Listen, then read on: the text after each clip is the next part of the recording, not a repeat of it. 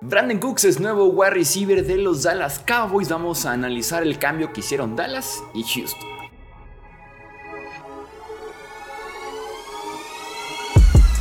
Hablemos de fútbol. Hablemos de fútbol. Noticias, análisis, opinión y debate de la NFL con el estilo de Hablemos de fútbol.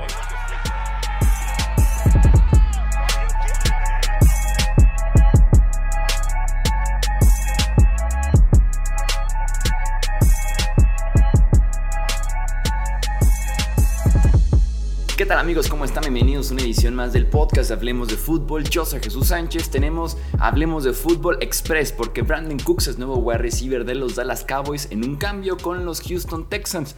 Dallas paga una quinta ronda de este año y una sexta del siguiente por básicamente dos años del receptor que es lo que tiene todavía de contrato. Hablando justamente de contrato, Houston eh, acepta pagar todavía los 6 millones de su sueldo de este año, gana 18 esa temporada. Houston pagará 6, Dallas pagará 12, mientras que la próxima campaña, su cap hit, o sea, su impacto en el tope salarial es de apenas 13.5 millones con 31 años. Entonces Dallas no solamente adquiere un wide receiver que diría que es de los reyes de la consistencia en la NFL, sino que aparte lo adquiere a un precio muy económico hablando del cambio, porque son dos temporadas todavía de contrato y que aparte está en un contrato muy, pero muy accesible para Dallas. Recuerdo hace años, por ahí de cuando fue cambiado recientemente a los Rams, hablando de 2018, 2019, haber dicho que Brandon Cooks era un wide receiver número uno falso. Y es que no me parece un wide receiver uno dominante, a pesar de que sí se ha desarrollado y muy bien en el rol de wide receiver principal en varias ofensivas en la NFL, porque ha estado en Saints, Patriots, Rams y Texans y diría que en todas ha cumplido en el rol de wide receiver principal en temas de estadística, en temas de producción. Tal vez no es el tipo más dominante, pero es que en Dallas no requieren justamente de ese rol, ¿no? Hablando de consistencia, en seis de las últimas ocho campañas ha superado las mil yardas, no siempre con grandes corebacks, sobre todo en Los Ángeles y en Houston, porque al principio jugó con Drew Brees y con Tom Brady, y también constantemente 5, 6, 8 touchdowns por campaña. Dio la sensación de que la eliminación de Dallas la temporada anterior en contra de San Francisco fue por falta de armas, fue por falta de variantes. Si bien Dak Prescott jugó para el olvido ese partido, daba la sensación de que tal vez el mejor quarterback de ese encuentro era él comparado con Brock Purdy, pero que Dak estaba en una posición en la que tenía que hacer mucho más con menos, ¿no? Dependiendo mucho de CD Lamb, porque Dalton Schultz era muy inconsistente, al final del partido le cuesta una serie ofensiva casi completa, Tony Pollard sale del encuentro, Zeke Elliott pues realmente fue lamentable su 2022. Eh, Michael Gallup que realmente no apareció, no terminó de dar ese salto a wide receiver 2 consolidado regresando de una lesión grave de rodilla. Entonces a mí me da la impresión de que Dallas queda eliminado, sí porque Dak jugó mal, pero porque hicieron falta esas variantes, hizo falta esas alternativas en la ofensiva, ¿no? esa, esa falta de armas.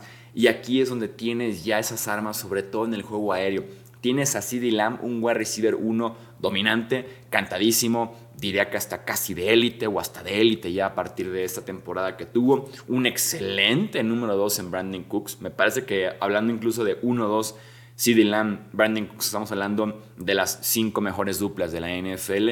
Y tienes todavía detrás un tercer wide receiver como Michael Gallup, que es un tipo que te puede estirar mucho más el campo, que tiene también recepciones acrobáticas en su arsenal de habilidades y que como wide receiver 3 también es de lo más destacado de la NFL. Le quedó un poco grande el rol de wide receiver 2 y le pagaron para quedarse. De hecho, cortan casi casi a Mari Cooper para que se pueda quedar Gallup con Dalton Schultz. En este caso Gallup le queda grande, pero confío en que tienen una temporada más desde que se lesionó la rodilla y que en el wide receiver 3 va a ser menos exigido. Eso sí, Dallas no tiene tight end dejan ir a Dalton Schultz justamente a los Texans en la agencia libre, pero viene una muy buena clase de draft en la posición de tight end y yo quiero creer que Dallas va a buscar a la cerrada por medio del draft, más, más porque han tenido buen ojo. Recientemente los Cowboys seleccionando la posición de tight end. Tony Pollard regresa, con etiqueta de jugador franquicia. Falta definir en esa parte contractual su futuro, pero el tipo va a estar con los Dallas Cowboys. Veremos a qué precio y aparte en qué estatus regresa, porque recordemos que ese partido justamente en contra Niners sale lesionado de gravedad por una fractura en la pierna. Esta ofensiva con Dak, CeeDee Lamb, Brandon Cooks, Michael Gallup y Tony es una ofensiva para montar un show aéreo. Es una ofensiva para estar haciendo constantemente 30 puntos por partido y son capaces de eso. Aquí el tema es que ya no es Kellen Moore el coordinador ofensivo de estos Cowboys, que ya él sí le ve el potencial de poder tener ese tipo de ofensivas, porque ahora el play caller va a ser Mike McCarthy, que el tipo literalmente en conferencia de prensa ha salido a decir que quiere correr el ovoide, que no le interesa anotar puntos, lo cual te dice Mike McCarthy en qué época vives. Dijo literalmente no quiero anotar puntos, tan rápido, ser tan explosivos, porque luego nuestra defensiva queda muy desprotegida. Y decía, en lugar de ser la ofensiva número uno, quiero ser el equipo número uno.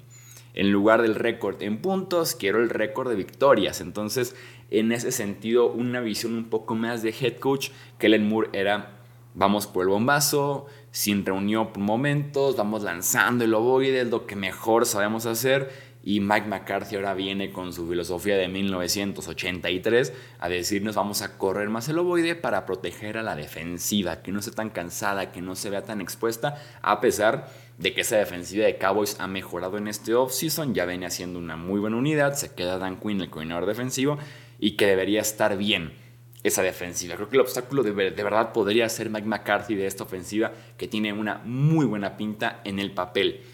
La pregunta del video, del podcast es, ¿Dallas hoy por hoy, con Stephon Gilmore que platicamos en otro podcast de él, con la llegada de Brandon Cooks, por ejemplo, con el retener a Tony Pollard, Dallas y aparte con lo que ha pasado en la NFC, que se ha debilitado en muchos aspectos, otros equipos favoritos y muy fuertes y lesiones de quarterbacks en San Francisco y demás, hoy por hoy, en pleno marzo, Dallas sería el favorito en la NFC.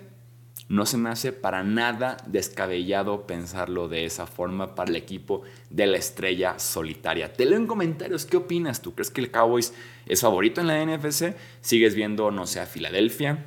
A San Francisco, a Detroit, Minnesota por arriba de Vaqueros. Te leo en comentarios, te leo en Twitter, Facebook, Instagram, nos encuentras como hablemos de fútbol. No olvides suscribirte, dejar un review y compartir este podcast con otros amantes de la NFL y amantes también de los Cowboys. Esto es Hablemos de Fútbol, yo soy Jesús Sánchez. Hasta la próxima. Gracias por escuchar el podcast de Hablemos de Fútbol. Para más, no olvides seguirnos en redes sociales y visitar hablemosdefutbol.com.